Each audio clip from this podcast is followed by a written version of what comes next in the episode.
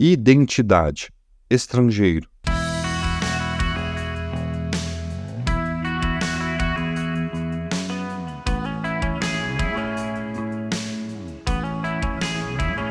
Nas cidades do interior, aquelas que todo mundo conhece todo mundo, quando as pessoas querem citar outras, associam o seu nome e dos seus pais.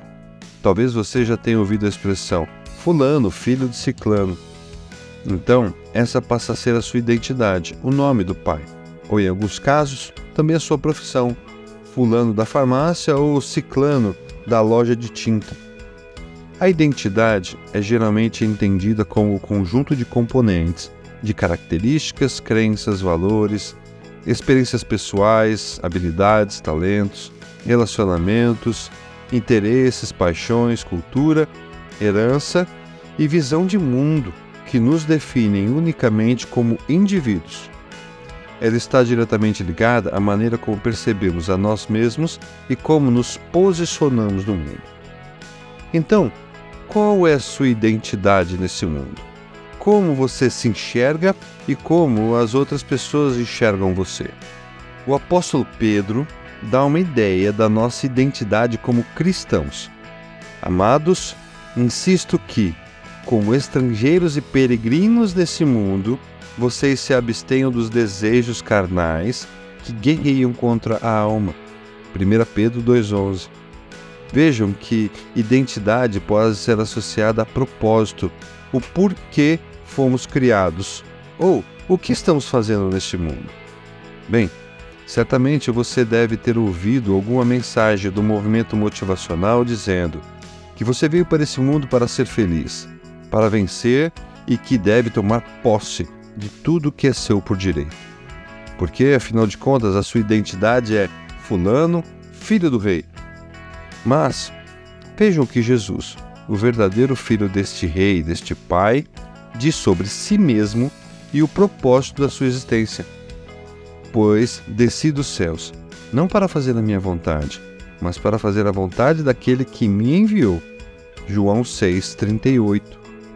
Então, se não fomos criados para sermos felizes, e se somos estrangeiros neste mundo, como o apóstolo Pedro disse, ou seja, não pertencemos mais a ele, quem somos nós? Qual a nossa identidade? O mesmo apóstolo Pedro resolve esse dilema. Vocês, porém, são geração eleita, sacerdócio real, nação santa, povo exclusivo de Deus, para anunciar as grandezas daquele que os chamou das trevas para a sua maravilhosa luz. 1 Pedro 2,9 Vejam que maravilhosa perspectiva que recebemos sobre a nossa identidade. Porque ainda bem que ela não está baseada em nada que tenhamos direito de receber, pois, como pecadores e, portanto, separados de Deus, a única coisa que teríamos direito seria a morte. Essa seria a nossa identidade, mortos. Mas o próprio Deus nos elegeu, nos escolheu, nos dando uma nova identidade como sacerdotes desse rei que tem como propósito fazer a vontade deste rei. Estrangeiros nesse mundo, mas cidadãos de uma nação santa, separada e abençoada pelo rei. Essa semana, vamos descobrir, à luz da palavra de Deus, as características dessa nova identidade, desta nova cidadania, a de cidadãos do reino de Deus, que não começou na coroação de um rei poderoso, mas no nascimento de um bebê chorando.